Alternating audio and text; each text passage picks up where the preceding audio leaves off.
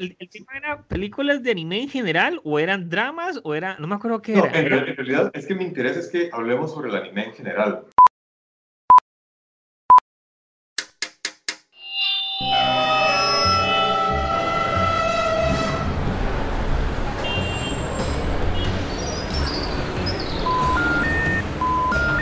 Detrás del audio, un viaje a través de la música, efectos, ambientes sonoros, en fin, todo lo relacionado con la producción sonora en el cine y la televisión. Detrás del audio. Quítese. Es un detrás de cámara, pero de audio. Soundtracks, bandas sonoras, compositores, folies, información inútil pero interesante sobre la producción audiovisual haciendo énfasis en el sonido. Detrás del audio. Empezamos. Buenas horas a quienes nos estén escuchando. Estamos acá en Detrás del Audio con Alexander, el dictador del podcast. Ya. Y hace rato desde que empezamos. rápido, a lo, que vinimos. A lo que vinimos. Saluda, boludo, saluda. Sí, Está- sí, el charlatán pa. de podcast. charlatán, o sea, anda con prisa seguro. Seguro tiene algo que ir a hacer ahorita. Digo, mira, muévete, apúrate. Así No, no, no, no, no. se puede, o sea. Este, bueno, hoy el tema son o es el anime. Este tipo de caricatura japonesa que, que desde hace años viene en, en crecimiento, me parece a mí. De, de repente empezó muy fuerte y, y no ha parado de crecer. Siento yo que todavía ca- ca- cada vez hay como más cantidad de películas, más cantidad de series, no así de la, de la industria occidental. La industria occidental sí se ha quedado como estancado un poco, en cambio yo creo que el anime crece y crece. ¿Vos qué Oh, sí, oh, sí. y seguirá creciendo. Pero es que es interesante, ¿verdad? Porque es, es como diferente. Tal vez es. el anime de una forma u otra siempre ha estado en la vida de uno. Tal vez lo que pasa es que uno no estaba consciente de que es anime. O sea, uno se pone a pensar, Heidi, cuando uno oye a Heidi, Ajá. Heidi es anime. Es anime. Mazinger Z era un anime. Y más de uno estar pensando, ¿qué putas es ese Heidi? ¿Qué putas es Mazinger Z? Güey, ya los más dijeron cuántos años quieren cagaron en todo, ¿verdad? La, la- la gente que no tenía cable cuando... Exacto. Sí, O sabes. sea, eh, Robotech, Robotech, la Robotech. serie Robotech, esas eran series de anime. Lo que pasa es que uno lo veía como caricatura, ¿no? Este. y- Sí, y ahora te das. Porque Sí. al mismo tiempo que, que estaba Robotech, que estaba Massinger, tiempito después aparecieron los Transformers, apareció Ok. G.I. Joe, apareció Voltron, entonces para nosotros eran simplemente caricaturas todas. Qué, qué increíble. Vos sabes que mencionaste los Transformers. Había un documental, no sé si lo has visto en Netflix, que se llama Los juguetes que nos hicieron, ¿verdad? Sí, sí, sí. Ah, un- un- una cosa que a mí me, me, me llamó la atención, a cierto punto me dolió con mis padres. Qué pena es. O sea, te das cuenta que los Transformers que uno añoraba comprar, los Hasbro estos carísimos, al final de cuentas eran copias de los Transformers originales japoneses. Exactamente. Y sí, muchas sí, veces lo que llegaba aquí directamente a Costa Rica era el Transformer original japonés. Y uno decía, ¿qué es esta mierda? Este no es el Transformer que uno quería. Y uno lo trataba como una basura. Y decía, es que no, mi- mis papás no tenían plata para comprarme el original, me compraron esta vara. Y al final a los años te das cuenta que el era el original. Que si, que si no lo hubiera roto, si no lo hubiera reventado contra el Exacto. piso, podrías llevarlo al precio de la historia y pedir 4 mil dólares por él. Exacto, man. Exactamente. Decirle a Rick, Rick, quiero 4 mil dólares por esto. Llama al especialista. Exacto, man. Ah, pero qué impresionante, qué impresionante. Sí, sí, sí. Y eso pasó con mucho. Imagínate que eh, a mi hermanillo le pasó con un muñeco. Que mi, mi, mi hermano que quería un muñeco no sé qué tipo y mi papá le trajo uno. De hecho, recuerdo que fue de Panamá o de la frontera de Panamá. Era un muñeco que, el cuerpo era como transparente. Ajá. Pero por dicha, eh, mi, mi hermanillo se quedó como muy valeverguista. Entonces el ma igual, el ma agarró el muñeco para arriba y para abajo y le sacó jugo, bro. Exacto. Años después nos venimos a dar cuenta que el muñeco era el de este mae, el de la serie de, de los 80, del mae que era un robot, Eh, Automan. Automan, weón. Ah, el chile, Automan. Ni siquiera. ¡Ih! Mae. Mi hermano, ay, pero mi hermano, y mi hermano era muy destructor, era muy curioso, entonces, mae, este muñeco le hizo de todo, lo terminó desarmado, el puta muñeco. Pero después nos venimos a cuenta de eso. A mí me pasó en, en- una vez estaba en Librería Internacional, vea qué rápido, Marco, no se pone a hablar de balas que se desvía el tema, pero ya, esto lo centramos. Me acuerdo, en Librería Internacional había uno de, de estos libros de Taschen, no sé qué era, que era de, de juguetes, de, de, de, robots, era como una, un libro de esos, de mostrando todos los robots que había, la historia de los robots. Y el pinche robot que salía en la portada era un robot que no tenía carajillo. y yo, ¿what? De hecho, busqué la foto y encontré, exacto, encontré una foto de mis hermanos jugando y está Rod ahí en el puro frente, hecho mierda, porque ya pues estaba hecho mierda. Y sale la foto así enorme, así, sale la portada, así ese Rod con las... Y yo, ¡no! ¡No! Todos esos recuerdos vienen gracias al anime y no sabíamos. Exactamente, exacto. Y no teníamos ni idea. Sí, yo, yo vi esos documentales, de hecho, porque es una serie de documentales y si no los han visto, búsquenlos, ya sea en Netflix o en alguna otra plataforma por ahí donde se pueda conseguir eh, los juguetes que nos hicieron. sí, sí, sí. No voy a decir qué páginas. Eso ya, eso ya queda en la conciencia de cada quien. Cada quien enfrentará su pena con el FBI después, pero por ahí pueden encontrar esa serie. Y realmente, y habla sobre muchos juguetes.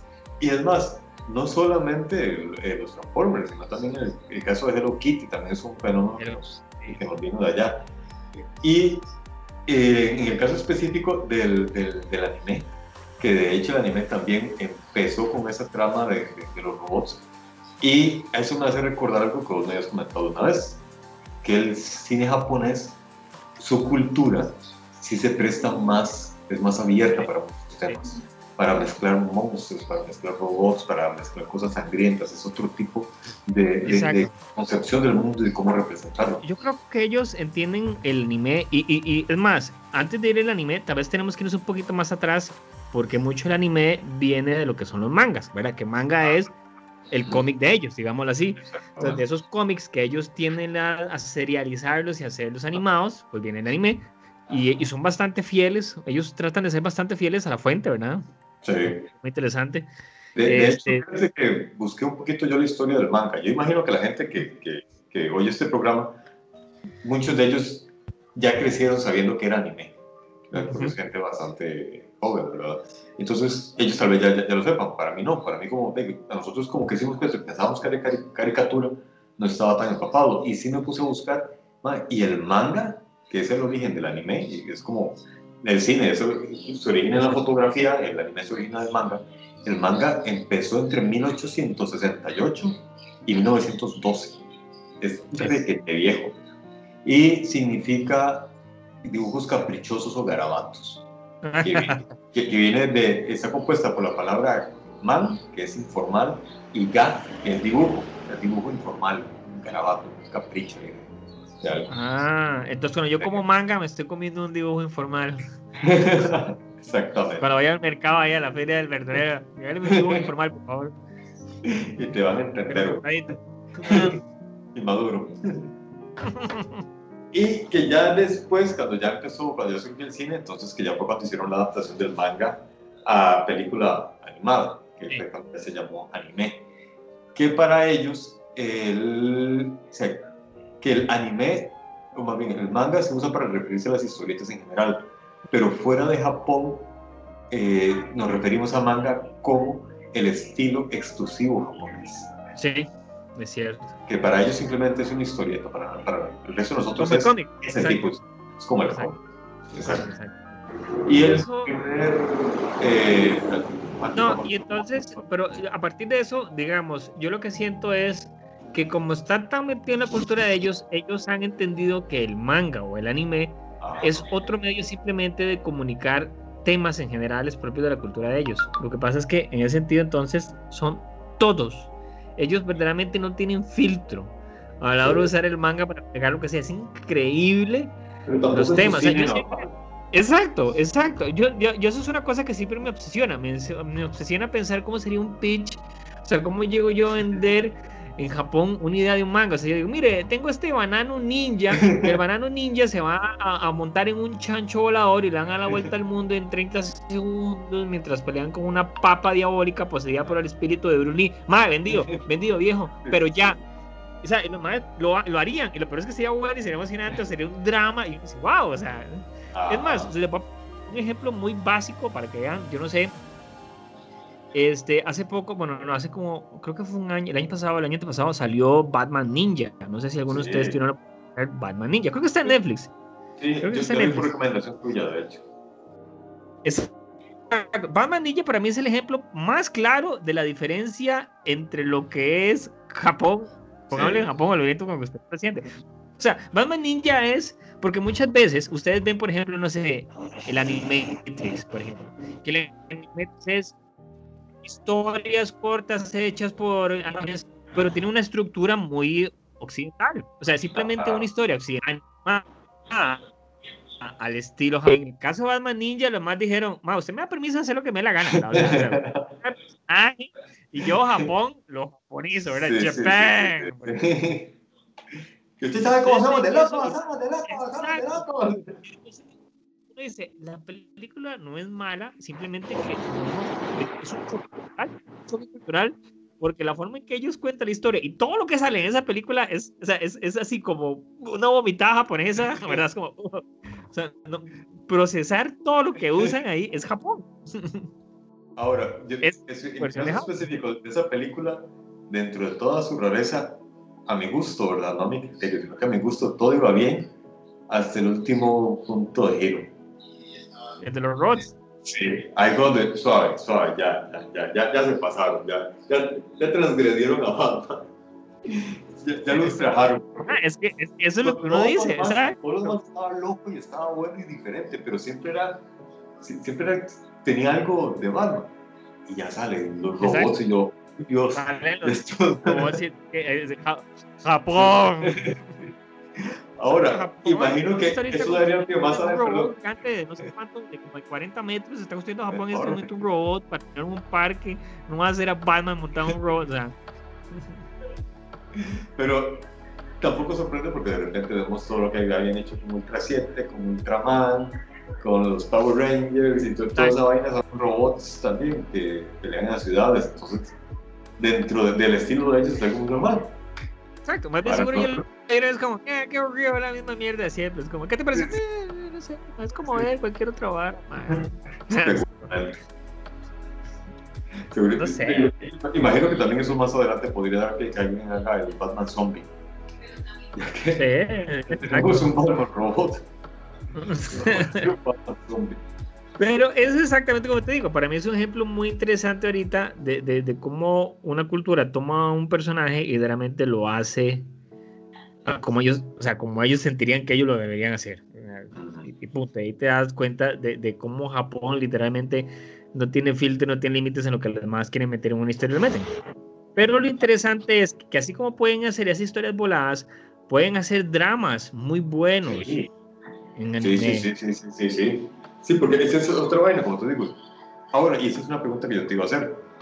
Eh, en Netflix hay una gran cantidad de películas japonesas y tienen una estética, tienen un colorido, tienen una forma de contar tabúes, porque en realidad muchas de sus películas tocan temas prohibidos socialmente, como qué, como la orfandad, como madres solteras, como la misma muerte, como eh, la sexualidad, y lo tocan de una forma muy metafórica.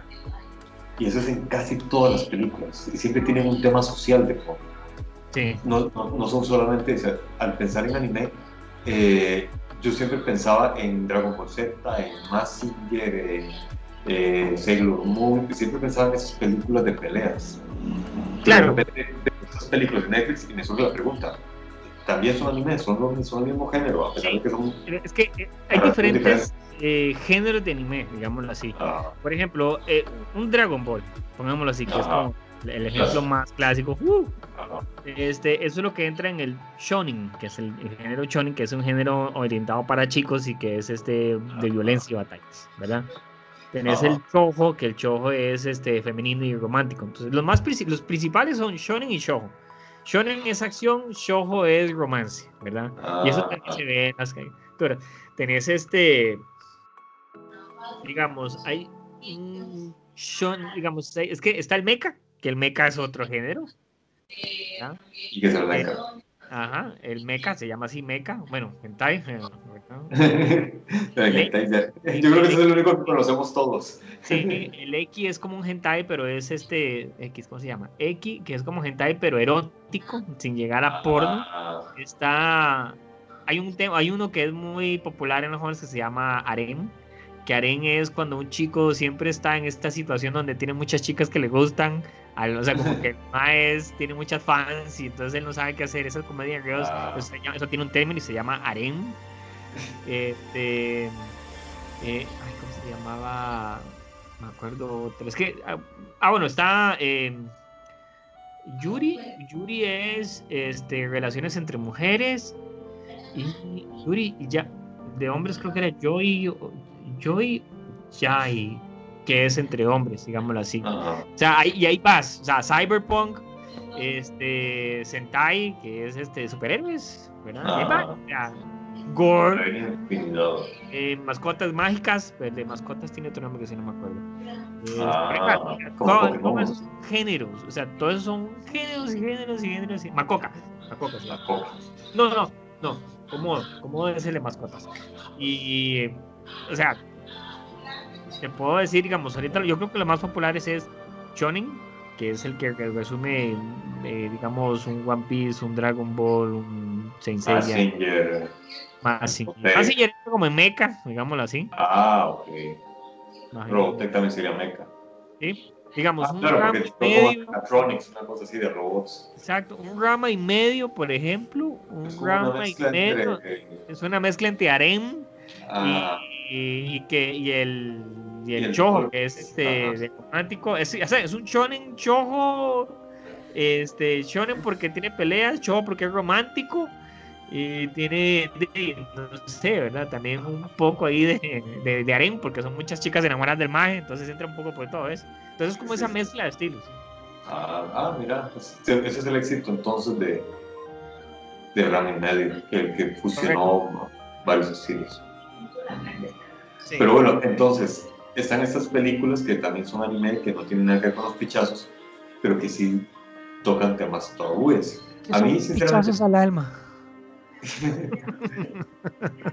pichazos al corazón maldita ese film a mí me encantaría poder hablar como un japonés. Porque, pero no les entiendo ni picha Sí, no, ojalá, ojalá en español, ¿verdad?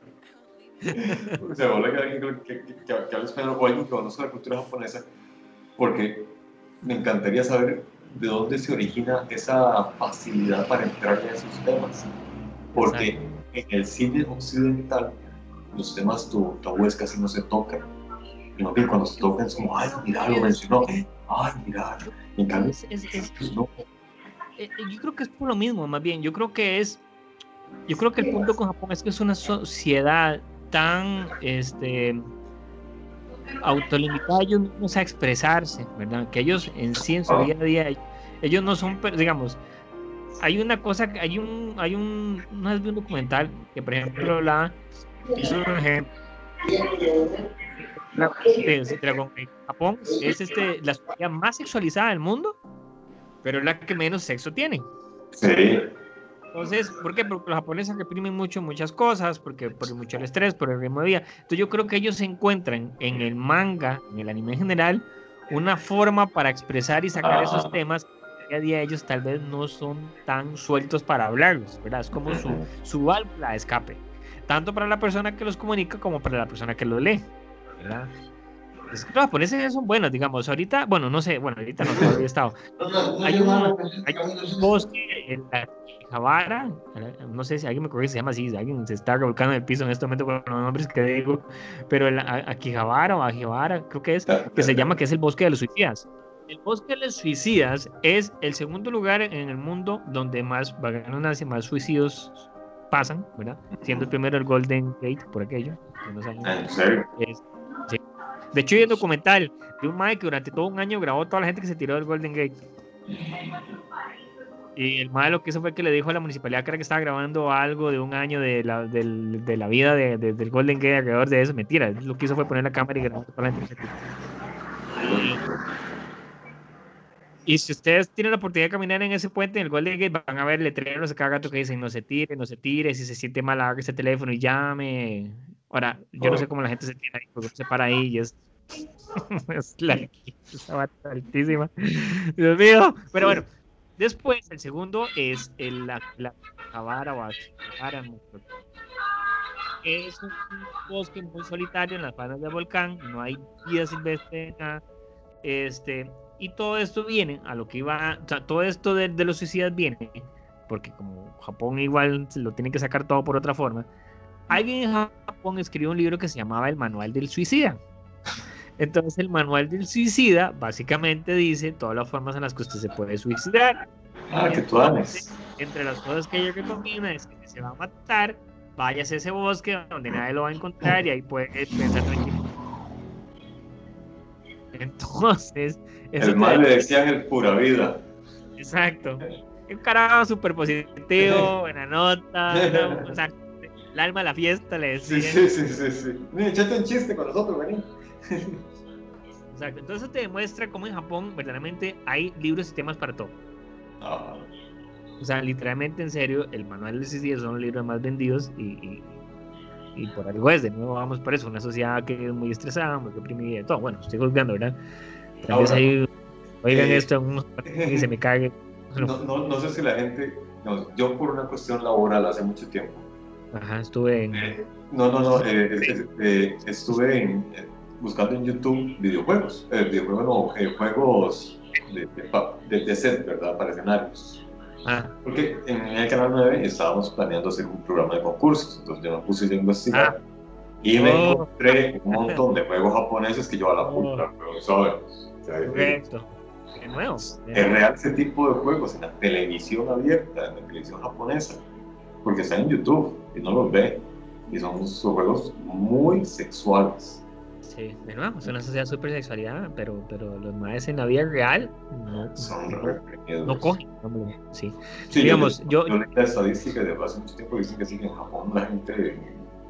No, no, no hay ánimo de, de- de reproducir la especie. No, no, yo había leído, por ejemplo, que en el caso de los hombres, el punto es que ellos dicen que ellos pasan todo el día muy estresados, teniendo que cumplir a un jefe y a un trabajo que no quieren ir a la, a la casa a cumplir a la esposa. Entonces, por eso la gente no se casa y no tiene parejas.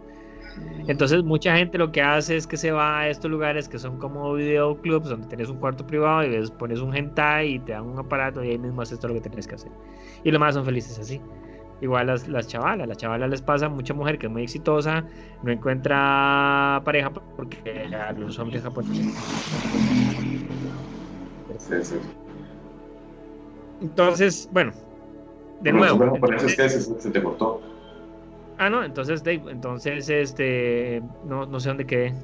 Que, que la ¿Qué, muchacha qué hacen? japonesa Hola, mucho gusto, buenas noches. No, no, no, que las muchachas japonesas. Ah, eh, las que, que son muy exitosas les cuesta encontrar pareja porque como que ahí todavía está esto de que las mujeres exitosas no mm, son como sé. intimidadas. Ajá, no, no, no sirve como jefa de hogar, entonces. ah, Entonces, Dave, es un poco de todo, ¿verdad? Y, y, y de nuevo, o si no tenés los eh, Hibakari, Hibikari, ¿cómo se llama? no, Esos no, que se- Lo que pasa con ellos es que son víctimas de su propio machismo, entonces. Porque en realidad. Los hikikomori, los hikikomori, que los hikikomori son esos majes que simplemente ya deciden, deciden que se van a cerrar el cuarto y no van a salir nunca más del cuarto, que eso también pasa mucho en Japón. Y entonces ellos nunca pasan y, y, lo- y la familia no lo comenta porque para la familia es un, como una vergüenza, ¿verdad? Decir que les Ah. entonces ellos emiten esa cultura. Y ellos, ¿qué pasan haciendo esos chicos? Pasan leyendo animes, pasan leyendo mangas, y jugando juegos de video online. Entonces, en resumen, lo que estamos diciendo es que los mangas son malos, los juegos son malos. No, se cagaron. ¡Engendros del demonio! Exacto, No,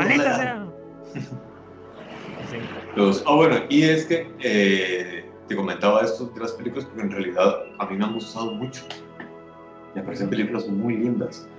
Me llama muchísimo la paleta de colores que ellos usan, o el estilo de, de- de color, porque en Occidente los colores son como más fuertes, más contrastados. Hay muchos eh, oscuros, muchas sombras presentes, son como muy naturales. En cambio, en, en en el anime japonés, los colores son más pasteles. Sí, y, y, son- y hay como más colorido, no hay tanta cuestión oscura como si colorido, incluso hasta las, hay, hay- digamos, en las fábulas o en, las- en los animes ya más eh, dark, digamos, ahí sí, ahí sí, sí meten negros, pero son como, como que negros cortan y ya empieza el color. Como que no juegan con, con, las sombras. Esos más son como muy radicales en eso, en ese tipo de fábulas. Pero en las otras, las que tienen contenido social, eso más bien todo muy colorido. Sí. Y, y, casi no hay sombras. O sea, sí las hay, pero siempre juegan mucho más con el color y colores pasteles, no colores chillantes. Y tienen, exacto, y tienen, que, y tienen como hacer colores que no compiten con el personaje, con lo que está pasando. Es como. como... Sí. Y, y, tienen una, un cuidado con los detalles. Cuando vos ves la forma en que ellos presentan la ciudad, de las ambientaciones y de Sí. todo, es súper detallada. Es increíble. Me acuerdo hace poco vi creo, un video de YouTube donde un tipo literalmente visitaba locaciones de Japón que habían salido en películas animes y comparaba para que eran que era literalmente el lugar. O sea, era el lugar. O sea, así, pero le, fielmente, o sea, Ajá. el escenario era así, las gradas eran la misma grada, los edificios eran los mismos, los cables que pasaban, la todo era igual. O sea, entonces ese- esa fidelidad, digámoslo así, eh, es, es verdaderamente algo que también hace muy este, encomiable e interesante el, el, el, el anime. Claro. Ahora, eh, wow, decime por ejemplo a vos, ¿cuál fue el primer anime que vos te recordás así como que te marcó, por ejemplo, que te recordás, o sea, de película, pensemos en película, no, no caricaturas, pero de que te dijeron, madre, tengo una película anime. Y uno dice, wow, ¿en serio una película anime? Wow. Y la viste y uno dice, wow, dude. Es que, bueno, la, la primera fue Hentai, en realidad Urochoki Roji. ustedes cabrones. Urochokiroji, obviamente, tiene que haber sido, ¿verdad? Obviamente, porque todo el mundo sabe que Urochokiroji era como esa leyenda urbana que todo el mundo sabía que existía este anime de poder Sí. sexual, demonios del mundo, y uno en la universidad tiene que verlo. Tiene que entender que hace 20 años, ese pinche Urochokiroji había que encontrar un mae que tuviera un VHS y que el mae copiara el VHS. Por algunos de ustedes fue que yo vi Sopa. Ah. Sí. Sí, pero- y después de eso, Después de eso pasó mucho tiempo porque quedé como medio traumatizado. Y hasta, o sea, ya conscientemente, sabiendo que era anime, re- recientemente que comencé a ver en Netflix estas películas que vi, la de, ay, la, la de alguien que visita el pa- palacio, la busco aquí. el, el Palacio Caminante o el... No, no, un, un palacio de donde gente, no, no hay muertos, creo. Pero, o eso, eso. pero Hay vieras que- muchos. Sí, exacto, no, no, pero, pero esa fue la primera que, que vi. No, mentira. Era la de una, una bruja que era mensajera. Ah, Kiki Delivery Service. Ajá, esa. Esa me pareció de Estudio absurda. Ghibli.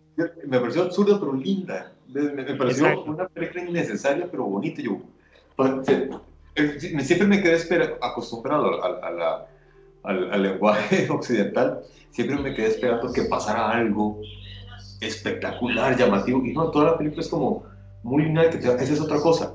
Que en realidad ese, ese género de películas lo que hacen es que te cuentan un pedazo de vida o un trayecto de vida. Entonces no caen en esos puntos de giro tan dramáticos a los que nosotros sí estamos acostumbrados, que están en el manual de los, de- de- de- ¿cómo se llama? En, en- en la historia del héroe, en el trayecto del héroe, que tiene que aparecer el punto de giro aquí, que esto ya, esas películas no, Sí, son como, ¿No sabes como qué? eh, esos Sí, puntos de giro no son tan impactantes, pero sí los hay. Y entonces no te das cuenta que la película te llevó en diferentes emociones, porque tú, haces de una forma suavecita, y de repente se te pasó hora y media, güey. De- de- ¿En qué momento Exacto. empezó y momento terminó? Exact- exactamente. Y, es co- y eso es algo que yo siento también que, que me pasa cuando. Este. Cuando ves el anime, por ejemplo, las series. Una cosa que a mí me parece que creo que decís es cómo manejan ellos la duración o extensión de las historias que ellos manejan. O sea, de nuevo, uno está muy, no sé, acostumbrado a un a una duración de tiempo. Digamos, no sé, vos ves Stranger Things. Stranger Things, vamos por la cuarta temporada. Van a empezar la Ajá. cuarta temporada. Y uno no sabe qué va a pasar con ese puto demonio. Sí, uno no sabe sí, si van a encontrar o no. Y apenas va a salir. O sea, y ahí va. O sea, la cuarta temporada y ahí se va construyendo. Es como que ahí va y ahí va, ¿verdad? Hay uno, no sé, pongo un ejemplo, un anime que se llama Sword Art Online. Así, no me Pidan, ¿verdad?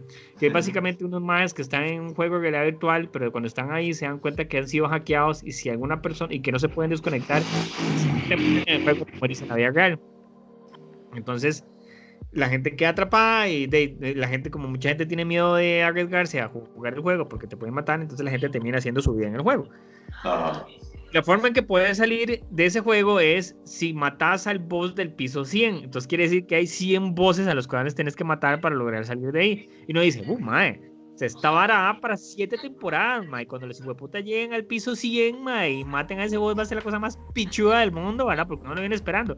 Mae, a la mitad de la temporada ya se habían salido todos del juego y, ya. Y, ya estaba en otro tema. Y uno es como, wow, wow, wow. Pero, y nunca llegaron al boss 100, ni hizo falta, ni nada. Uno es como. ¿Verdad? Sí, sí, sí. Es, esa forma en la que ellos simplemente, no, no, ya, ya, ya conté la historia, ya tengo otra cosa que contar y cambian de tema y se van a otra cosa y uno se queda como, wow, pero, pero, mi voz y el piso 100, los cinco años que yo le iba a reservar a esta, esta serie para llegar a ese voz. Exactamente. Exactamente. Uno, queda como un sin sabor pero satisfecho. Como que, que, que no sé, como que algo no pasó. Exacto. ¿Verdad? Sí, a mí me pasó con, esa fue con la primera. Con las demás sí, sentí que sí había un poco más de, de, historia del estilo nuestro, pero aún así sus puntos de ir no son tan, tan llamativos. O sea, uno, vos comparas cualquier película animada nuestra, desde las actuales, Toy Story, Shrek, o te vas a las de Walt Disney, y todas cumplen el, con, el, con, el, manual de cómo deben ser los puntos de giro y en dónde y, cómo el debería ser. del héroe, los aliados, los enemigos. Ajá. Y en estas no. Este es otro tipo de, de, de, lenguaje completamente diferente. Y eso sí siento que hay que acostumbrarse. Uno tiene que agarrarle el gusto. Tal vez haya gente más acostumbrada al estilo Avengers, por ejemplo, que ese tipo de películas les podría llegar a aburrir, porque es, es como el estilo europeo de cine de hecho, incluso juegan hasta con tomas largas. Ahora que vos mencionabas lo del parqueo, no recuerdo en qué película de, de, estas japonesas, recuerdo una toma que es una toma cenital de arriba, de un parqueo, donde se ve un poste de, luz, ¿verdad? Que alumbra el parqueo, unos, pero es de día, pero está dibujado el poste, unos carros por ahí estacionados y una chica que va caminando por el parqueo. Y la toma es eso. y la cámara no se mueve, no, y, no hay, incluso no hay ni música, a veces ese sonido ambiente, ese sonido de calle. Ajá. Eso es muy natural, muy, muy. Sí, exactamente. Es crudo, digámoslo así. Como muy impresionista, digamos, el estilo exacto, exacto. Esa clásica toma de las mañanas donde ves el pájaro cantando y la, sol amaneciendo y esa toma que se queda ahí hasta que el pájaro se queda en la ventana y se vuelve a ir y uno es como Exacto, uno siente que en el cine occidental va a aparecer el gato y se lo va a comer, o va un villano por la ventana, y ahí no pasa nada. Exactamente. Cortan a la señora desayunando y es como, ¿ok? Sí, sí, sí, sí. He visto tomas donde están con un pedazo de pan y le están embarrando un mantequilla, no sé qué. Exacto. bueno, de hecho parece como, como cine, cine, esas películas que salen en Sundance, de, cine independiente.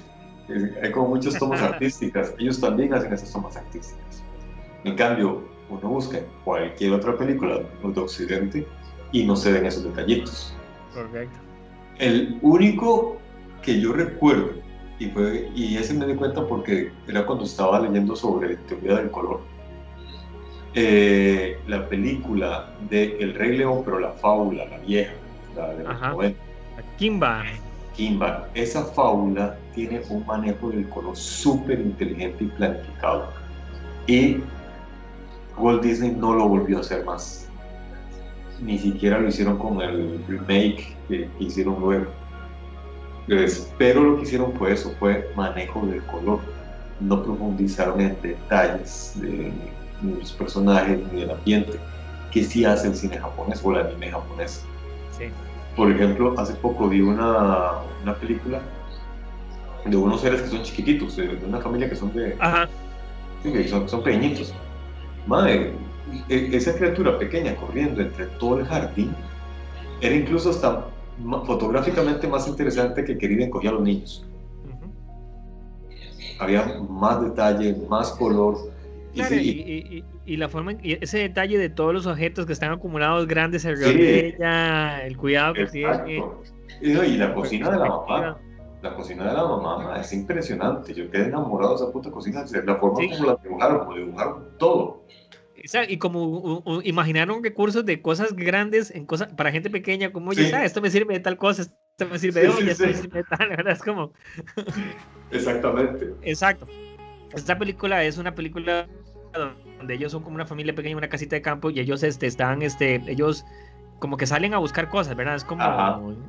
Sí, ellos, ellos viven de hurtar, de pedir prestado, de pedir prestadas las cosas a la gente grande pero cositas que, que, que, la gente grande casi ni extraña, que ellos saben cómo utilizarlos y adaptarlos a su realidad. el mundo secreto de Arrietty, dicen. Eso también es Estudio Ghibli. Estudio Ghibli, la de Kiki y estas son del Estudio Ghibli. Ah. Estudio Ghibli es el de. Este. Eh, ya no dije, Dios mío, ¿cómo se me fue mi querido Estudio Ghibli? Dios mío, me van a matar si no saben. De Miyazaki, Hayao Miyazaki. Hayao Miyazaki es como la eminencia, el ejemplo más grande de lo, del dibujo anime que está en Japón. De ese imagen puedes pensar, así como películas reconocidas, obviamente Kiki Libre Service, está Totoro, está Spirited Away, está la de Spirited Away, ¿cómo se llamaba? Eh, Viaje de Chihiro, Viaje de Chihiro. Ah, este, el Castillo Caminante, este eh, hace poco está la de. Eh, hay una que se llama The Wind Rises, el, el, viento. que es la historia de cómo un maje desarrolla el avión armado con el que Japón va a combatir en la Segunda Guerra Mundial. Ajá. que eh, algo que tiene muy interesante es que los efectos de sonido de esa película son hechos con voces, con gente como, como, haciendo los sonidos. Entonces, digamos, cuando hacen Exacto, cuando hacen el sonido del motor es un montón de gente. Eso, cuando, siente, cuando el viento suena, uh, la gente. Exacto, entonces es como cuando se vino un terremoto, entonces era la gente. Y le da una, una, sensación muy extraña a la película, muy interesante, pero, pero te das cuenta de esa barrera que están ellos dispuestos a, a, a atravesar, digámoslo así. Y creo que, por ejemplo, Dile, dile, pero decir, vale, decir. Que, esa es otra cosa que me llama mucho la atención del cine japonés, cómo manejan el tema del sonido. Eh, yo, yo, no, yo no sabía eso que estabas mencionando, me parece súper interesante. Pero también, eh, yo recuerdo hace un tiempo que estuve leyendo, eh, hicimos un programa, creo, sobre, sobre anime también, pero sobre películas en especial, que ellos lo que hacen es mucho como sample, ellos samplean mucho, consiguen un sonido que ya existe y lo modifican que ese es como el rey de ellos. Entonces, que por eso es que ellos en cada fábula, en cada película, en cada serie, siempre los sonidos son diferentes, aunque es el mismo golpe, aunque es el mismo camino y todo, pero ellos siempre agarran un sonido que ya existe y lo amplían, lo modifican. Y ahora me sales con esto, entonces me parece que ellos sí andan siempre como en busca de alguna forma novedosa, ¿sí? de una forma novedosa de, explorar el, tema del, audio. Y eso me pareció súper a mí me pareció impresionante, ¿verdad? Porque, o sea, tenés un coro de gente literalmente solo haciendo sonidos, eso. Y eso es todo, y, suenan, y van tan bien con la película, con el mood, que entonces, porque la película es súper tranquila, ¿verdad? Entonces no hay nada como que eh, violencia, en el sentido de violencia ni siquiera sónica, ¿verdad? Todo es como muy relax ¿verdad? Me imagino que es por lo mismo, me imagino que por ser un tema tan fuerte que era la Segunda Guerra Mundial, ellos toda la película tratan de suavizar mucho con ese con ese sonido y eso bajo, era como que tranquilos, la historia está centrada en otro, el proceso. Ah, porque eso sí es cierto, imagínate que de hecho, y como cuando estuve investigando sobre el, anime, el anime surgió precisamente, como bien surgió, no, tuvo un gran auge en la época posguerra, de la Segunda Guerra Mundial ¿Por qué? Porque precisamente por todo el dolor y todo lo que había causado la situación de, lo ocurrido en Japón, el gobierno ayudó a estas empresas para que generaran fábulas, para aliviar las penas, para que la gente se distrajera. Entonces, que también eso fue una forma que ellos tuvieron como para canalizar o llevar esta situación tan horrible que vivieron. Claro. Y eh, hay una fábula que también vi hace poco, que era de unos niños lobo. Ajá. Esa me gustó muchísimo también porque habla del racismo o de, la xenofobia o del desprecio a, a, un ser humano solamente porque es diferente. Sí, se llama Los Niños Lobos, se llaman. Los Niños Lobos. Y esta película aborda ese tema, pero de una forma muy metafórica y muy linda, que son niños hijos de un hombre lobo. Y de cómo se enfrenta, cómo, enfrentar esa situación, que uno de los hijos decide y toma una decisión y la hija toma otra decisión, pero cada uno siempre llevando su naturaleza. Pero ves, de nuevo, o sea, de nuevo, pensamos cómo llegar donde un madre madre, esta es la película, tengo la idea, madre. Son dos chiquillos que son hijos de un hombre lobo. Y, y, hago solo eso y es como, sobre igual. Pero, ah, madre, es que se va a cometer. No, no, o sea, es un drama de dos chiquillos que son hijos de. Ok, ¿y qué va a pasar? Porque, el, papá se muere, porque el papá se muere. Exacto. se muere. Exacto. ¿Y cómo se muere? Ah, no sabemos que aparece muerto. Exacto. Y ya. Pero vamos a ver cómo. No, no. ¿Y, ¿Y qué va a hacer? De cómo esos niños crecen. Estos niños, hijos de un hombre lobo y una humana, crecen.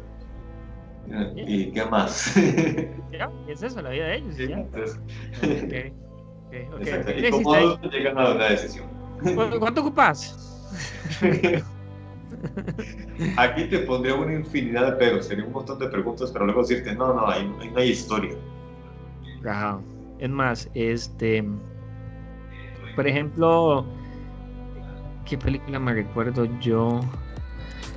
Eh, oh, me acuerdo, por ejemplo, bueno, a mí la primera película que me acuerdo que vi de anime, así que, que yo dije, wow, ¿qué, qué, qué es esto? Fue una extremadamente violenta, que se llama Ninja Scroll.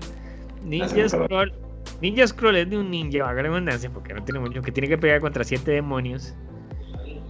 Y yo hasta ese momento el anime que yo recordaba era un Robotech, que era un Heidi, ¿verdad? Que es un drama. Y de pronto este tipo en, a los dos minutos, en 30 segundos, empieza la película, le corta la cabeza a un mae, le corta los brazos al otro con la espada, y los chorros de sangre, y yo, wow, wow, wow. y caen los pedazos así de Y es como, ¿qué demonios? Y, o sea, y, y, la película es súper súper emocionante, pero es súper violenta. Y al final, al mae, al héroe, antes de matar al bo, le pegan esta verguía que en la vida le han pegado un mae en la verguía. pegase más y uno dice, wow, o sea, ese y, tipo de y qué pacho, porque los presenta todos pichaseados con moretes Quebrados, y los, y los, ojos y los dedos quebrados y todo. Y uno dice, ma, este ma la ganó por un segundo, ¿verdad? Al final. Pero eso es una película que te choca, por ejemplo, es como, wow, madre, ¿qué pasó? ¿Qué fue esto que acabo de ver? Porque de eso la trama es muy buena. Entonces, que este, que es algo muy interesante a lo que iba con te la recomiendo. Este, de hecho, Madela es muy buena. Estamos hablando de 1993. Final Fantasy es anime, ¿verdad? Ah, Final Fantasy. Final Fantasy. Sí, sí, sí. Es inspirado en. Esa fue la, la, primera película no hentai japonesa que vi. Ahora que me acuerdo. Eh, sí, pero ¿viste con la animada en computadora o es que si la animada en computadora es como... No, yo creo que fue la animada en computadora y en realidad lo que me gustó fue el nivel de animación del cabello y el rostro de, de, ah. los personajes que me parecieron increíbles. Pero la película este a, lo que hago este más director de, de, de, de, de Dragon Ball Ninja Scroll. Que el más también es el que lo conozca Ninja Scroll tiene también a Vampire Hunter D, que es otro personaje el Vampire Hunter D es el, ma, el clásico hijo de Drácula y una mortal, y entonces el ma es un es como el Blade. Ah, mira. Pero mucho más violento. Lo cual es bastante más que decir. No, no creo que es tan violento. En realidad no es más violento. De hecho, es más. Es más mentira, no es tan violento él. Él es como más romántico, ¿verdad? Como este ma Que el ma es este maje solitario, callado, que no habla, pocas palabras. Pero bueno, impresionante también el personaje. Este, pero entonces, todo esto va a que me encuentro un día una película de este director, de Yoshiaki Kawajiri. Mira, aquí lo estoy leyendo sin nombre de memoria. Este, que se llama Highlander. Ajá. Entonces el Mae hizo una película anime de Highlander. ¿En serio? Highlander y se llama Highlander, la búsqueda de la venganza. Y si ustedes son fan del anime y son fan de la serie Highlander, de películas de historia, tienen que ver esa fucking película. Porque es ver lo que un mae japonés hace con una trama como Highlander, versión anime, y violenta como Ninja Scroll. Es increíble, básicamente la premisa es, o sea, porque no les voy a, o sea, no es que les voy a contar la película, pero además es que la, la premisa es que el malo es un romano Ujú. y el tipo principal es un bárbaro.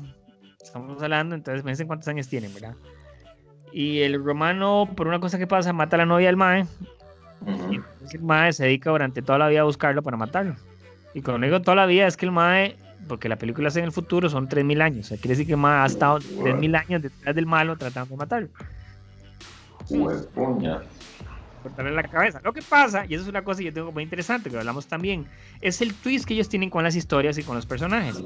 Para mí, el personaje del villano de esta película me parece mucho más interesante que el héroe. El villano la tiene clarísima. El mal sabe qué hacer de la vida. Incluso en un momento el mal le dice, viejo, es que, o sea, usted ha pasado 3.000 años de su vida solo pensando en matarme, man. Su vida. Sí. Vean todo lo Sí. que yo he hecho, porque el mae, obviamente el villano estuvo detrás de Roma, de los chugones de Japón, del Tercer Reich, o sea, el mae estuvo en todo. Y el otro mae, lo único que se dedicó fue a tratar de matarlo. Entonces uno dice, mae, eso es lo que te da la profundidad de un anime como Japón, o de que te tiene los juegos de tocar esos temas y decir, no, fucking man, me cago en este personaje, este más es un idiota, que el más no quiere matar porque tiene en la cabeza, y el otro más le está tratando de decir que haga algo de su vida durante 3.000 años. Y, y eso me sorprende, cómo ellos tienen esa facilidad para tocar toda esta gran cantidad de temas. En cambio, acá, imagínate, ese tipo de diálogo que estás mencionando me recuerda a una serie que está ahorita, bueno, que, que surgió hace poco, que es la de un demonio, también, ¿cómo se llama? Ay, no me acuerdo, el, el diablo es que se llama, que también está en Netflix. Devilman. No sé, ¿sabes? El asunto es que es un tipo, es un tipo de, de conversación que hasta ahora Lucifer, Ah. hasta Sí, ahora, hasta ahora es que ese tipo de conversaciones se ve en una serie. Y una serie que he leído mucha gente criticándola precisamente porque pone a Lucifer como el bueno de la película, como alguien muy inteligente que te hace pensar. Ujú. Es- En cambio ellos te, te, te chorrean un montón de, de realidades que te dejan sorprendido. Por ejemplo, eh, hay una que es la, de una criatura que vive en el agua, que vive del agua y le mataron al papá. Es una película que así directamente en la cara te, te, te tiran la verdad de todo el daño que el ser humano está causando, destruyendo la naturaleza. Y te lo representan a dos humanos asesinando a una criatura enfrente de su hijo, enfrente de su cría. Eso ni a puta lo ves en ninguna película. O sea, si, si, si- por ejemplo, en, en El Rey León, que es donde se le muere el papá a Simba, en realidad no vemos nada. Exacto. Vemos un montón de polvo y el papá que cae. En esa vemos donde le cae al, al niño al puro frente un pedazo, creo que del pie o del brazo, no me acuerdo de qué, del papá. Entonces, sí son como muy chocantes. Por dicha, de hecho me llama la atención, ese tipo de película que está en boga ahora, y quienes lo consumen más son los millennials y los centennials. Ujú. bueno, todo- y la generación de, de cristal en general. Y considerando que somos una generación de cristal, este tipo de películas no les parecen chocantes. Sí, ¿verdad? ¿verdad? Y Ahorita, vamos a empezar a- ahorita viene la ahorita- Vamos a ver, ¿cuánto faltará? Voy- voy- voy a preguntar, ¿cuánto, ¿Cuánto tiempo falta para que empiecen a cancelar los animes? Si es que en este anime hay una escena muy ofensiva que necesitamos eliminar y... No, es que les gusta. Ellos crecieron con esa fábula, les gusta. Eso no les sorprende. Y son fábulas realmente chocantes en ese sentido, porque, porque, como te digo, o sea, a una criatura, una, un cachorro le, le cae puro frente un pedazo del papá y lo guarda y hasta que crece, ¿verdad? Dime, uno veía carajillo. José. José Miguel era un carajillo que buscaba a la mamá y nunca la encontró y la vida era una mierda, Marco Marco. Ramírez también. Sí, no era una mierda y el más se la llevan a Frankfurt y donde la Rottenmeier, que es una bruja, me la da como un culo la madre ahí. Madre, Josefina, Josefina, me dice Josefina, la puta serie más traumática, la llena Josefina que había en la paz de la tierra. Pero viene la de drogas. O de, un niño esquizofrénico, no sé. Wow, wow, wow. Bueno, quédase. No respeto a la llena Josefina. A, No, no, a los que, no- a los que no han visto Josefina, búsquenla. Es una Paula, pero extrañamente, es extraña. pero, pero, pero. Es surrealista. uno dice, wow, o sea. Y Y así una postados que somos hoy en día. eso es lo que querés decir. Y con eso crecimos y por hecho estamos así de sanos. Exacto, exacto. Yo, este, vamos a ver, eh, ¿qué otra película? Pucha, es que hay una película ahorita anime que vi, la última que me gustó mucho que se llama Your Name. Ah, Veanla, este es. se me la han recomendado. Sí, no, no, no, les puedo, no les voy a contar mucho la película, pero la premisa es básicamente: imagínate que un día vos te acostás a dormir y que al día siguiente te levantas y te levantas siendo otra persona. Yo amanezco en el cuerpo de una muchacha al otro lado de Japón y mientras tanto mi cuerpo está siendo usado, digámoslo así, por esa muchacha. Y al día siguiente, te- y si ese día te acostás en la noche y te levantas siendo vos otra vez. Y es un fenómeno que pasa cada cierto tiempo. ¿Por qué pasa eso? ¿Cuáles son las razones de eso? ¿Qué pasará? Tienen que ver la película, porque es una extraña, es una extraña película romántica, drama de todo, Ajá. con una, con una fo- con un muy inusual, que es ese, es decir, yo a otra persona y llegué ahí porque está pasando esas cosas, ¿verdad? Y es súper, súper, súper, súper. O sea, tendré, tendré es que no te puedo explicar. más o menos Eh, para llegar a ese nivel. ¿Verdad? Eso es lo que uno dice. "Wow, no sé, ¿En qué momento llega yo a, a, a hacer ese? Es que, wow, o sea, uno en serio, ve los, donde los mangas, ves eso y uno dice, wow, o sea, temas hay de todo. Eh, eh, y, y siguen habiendo, o sea, y siguen habiendo. Y, como decís vos, tal vez la gente a veces cree que el anime es solo ir a volarse cañazos y tenemos a los superhéroes que están con sus- sus superpoderes. Unos, no, no, o sea, hay mucho de la- Mucha comedia, hay comedia romántica muy divertida. Este, De, de hecho, pa- parte de, del- de las características del manga, que es el origen, es que tenga un poco de comedia. Y siempre tiene un personaje cómico. Y en el anime Sí. también lo he visto. Siempre tiene un personaje que es el torpe, es el que se jala las tortas, es el vacilón. Eh, también en, en, en el cine sí se da, en el cine de Occidente, pero en la caricatura común y corriente no tanto. La- ahí se juega mucho con los estereotipos, ¿verdad? De que los buenos son buenos e inteligentes, los malos son crueles, despiadados y, y cometen errores que por eso pierden sus misiones a veces. En cambio, no, ellos tienen este personaje cómico y muchas veces el mismo protagonista también es parte de esa comedia. A veces el protagonista se avergüenza frente a la chica que le gusta, entonces comete alguna torpeza. Y se Sí. juegan con, con- con ese chiste eh, eh, cotidiano. Exacto, el día a día. Exactamente. Es que, que me, eso me parece, ahora que lo hemos comentado, yo creo que eso es lo que más me gusta de ese cine, que nos presenta esa cotidianidad, ese, tramo de vida, punto. Pero no, no te quiero O sea, mostrar vos- nada. vos muchas eso. películas vos ves a los personajes tomándose un café, comiéndose un pastel. Sí, hablando ya. con los papás sobre qué linda que está la tarde. Exacto, caminando por la calle. Y ya, o sea, no, no todo tiene que ser una escena revolucionaria que, que, que va, o sea, Sí, no todo tiene que terminar en balacera, que- sí. exacto. No todos son conversaciones, diálogos larguísimos, intereses loquísimos de Tarantino, o sea, es el día a día. Y Sí, como en ese día a día siempre hay historias o momentos locos, ¿verdad? Solo hay que ponerles atención. So- Solamente que seguramente Exacto, solo hay que ponerle atención. Eh, es- eso es lo que seguramente la gran virtud de los guionistas de, de, de esas- del anime japonés, que ellos ponen atención a todo lo que pasa. Y los dibujantes, como vos decís, hacen lo mismo. Los dibujantes se toman la, seguramente van y toman la fotografía del lugar.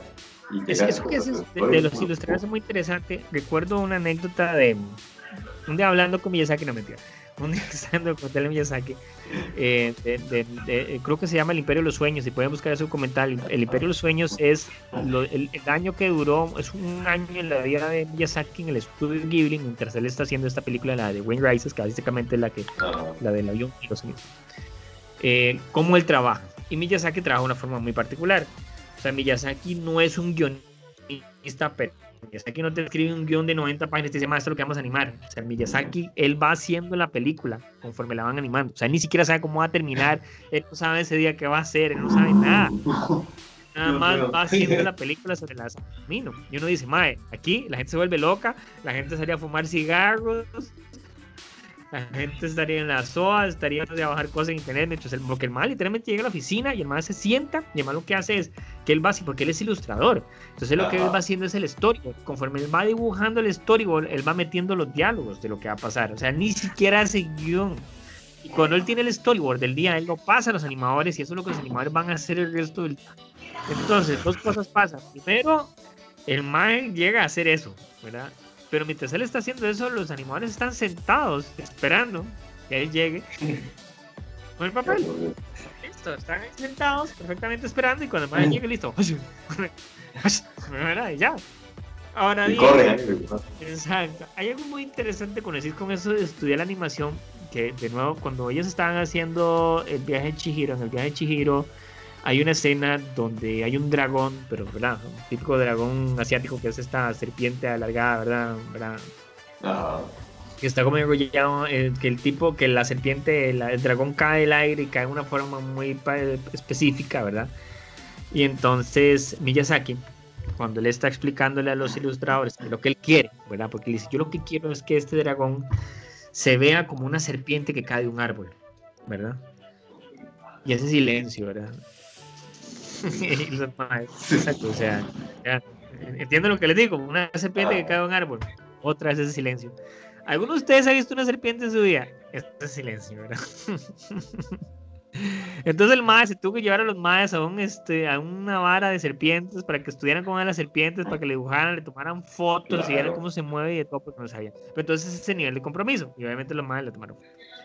Cuando el dragón está enfermo después de la caída, la chica técnicamente que se la tiene que meter en la boca, ¿verdad? O sea, le abre la boca al hocico y le mete el medicamento, como cuando uno tiene que meter una pastilla a un perro, algo así, ¿verdad? Sí, sí. De nuevo, Miyazaki.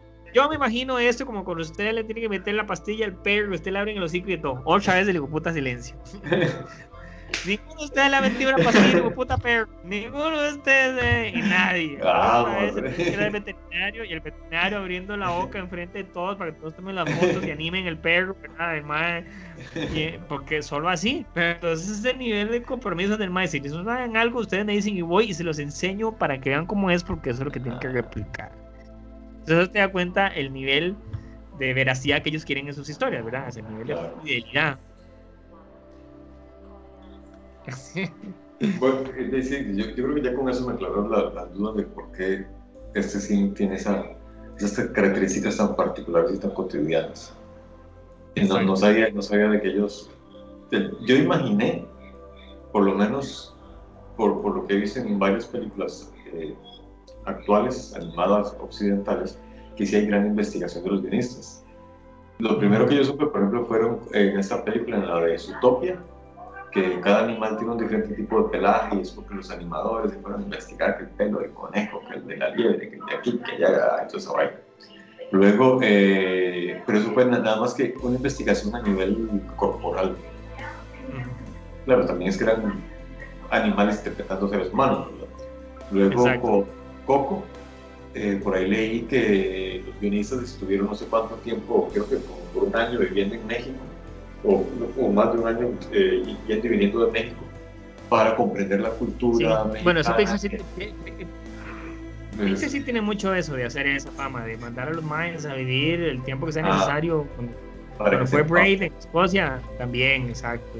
Ah, pero, pero si no, no, no sabía que también ellos eran tan comprometidos en que iban a, tomar fotografías para hacer una reproducción fidedigna. Ah, sí, sí. Yo pensé que se imaginaban el lugar, decían el parqueo va a ser así, la casa y los no. van a ser. De hecho, es muy interesante porque vos sabes que hay un documental en Netflix ahorita que son de juegos, de los gamers, de High Score, que son como la historia de los videojuegos, que también se los recomiendo que los vean. Son seis episodios, cinco creo, seis.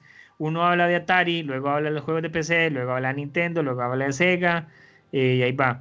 Y en uno de ellos están hablando, por ejemplo, de Street Fighter, de que yo no conocía quién era el más que diseñado Street Fighter y es o cuando yo veo ese mae digo, mae, puedo haber sido yo, es como cualquier, uno dice, mae, la verdad es que a veces uno cree que los demás que diseñan todos son unos genios, no, y este ese mae es un mae que toma mecha, como, digo, no, que, toma guaro, y, bueno. El cuento es que este tipo, es un resumen rápido, digamos, Street Fighter, el primer Street, yo no sabía, por eso yo también tenía duda, porque el Street Fighter que yo jugaba se llamaba Street Fighter 2 y yo decía, ¿por qué se llama Street Fighter 2? ¿Dónde puta está el primer Street Fighter? Bueno, el primer Street Fighter fue un juego que salió en Japón que solo tenía dos personajes, que eran Ken y Ryu, porque la idea era que vos jugabas uno contra el otro. Ajá.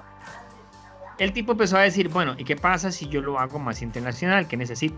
El más claro, necesito peleadores de otros lugares. Entonces se va a investigar diferentes peleadores, pero cada peleador necesita un set, una ambientación que hace el tipo. Entonces él se va a tomar fotografías e imágenes para reproducir esas imágenes de los fondos Claro. en los fondos que va a usar en Street Fighter. Entonces él tiene el templo de Tailandia, el mercado de China. Entonces, es ese, de nuevo, ese nivel de, de compromiso donde yo voy, tomo la imagen que yo voy a usar para que sea lo más eh, realista en su momento, ¿verdad? Ya en los momentos, Ujú. que la gente se conecte con el juego más. Claro. Imagínate, o sea, Buen punto. Bueno, Alex, ya se nos pasó una hora y tres minutos. Y, ¿Qué? ¡Qué barbaridad! Sí. Todo esto es pago. y más bien, eh, recomendarle a todo el mundo que, que vean ese tipo de películas. Realmente me parece que es un muy buen rato. o sea, son películas que uno pasa un buen, rato. Y, y no necesariamente solamente las de golpes y pinchazos y romances, sino es Exacto. otro tipo de películas que, que cuentan exactamente que son de drama, que son de un pedazo en la vida de niños lobo, de gente diminuta, Exacto. y que, y, que, y que en realidad tienen un trasfondo que aplica a nuestra realidad. Sí. Que lo hacen ser más humano, definitivamente, ¿verdad? Los pu- putos japoneses, como lo hacen de literal. Ahora iré a ver gente ahí. Exacto, exacto. Voy a ver Urotsukiro yo otra vez para recordar los viejos tiempos.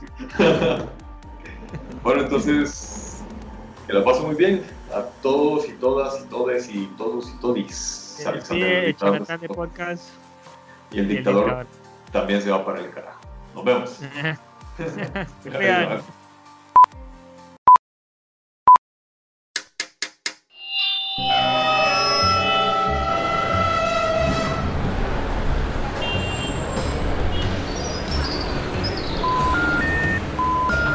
Detrás del audio, un viaje a través de la música, efectos, ambientes sonoros, en fin, todo lo relacionado con la producción sonora en el cine y la televisión.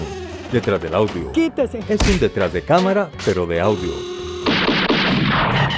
Soundtracks, bandas sonoras, compositores, folies, información inútil pero interesante sobre la producción audiovisual haciendo énfasis en el sonido. Detrás del audio,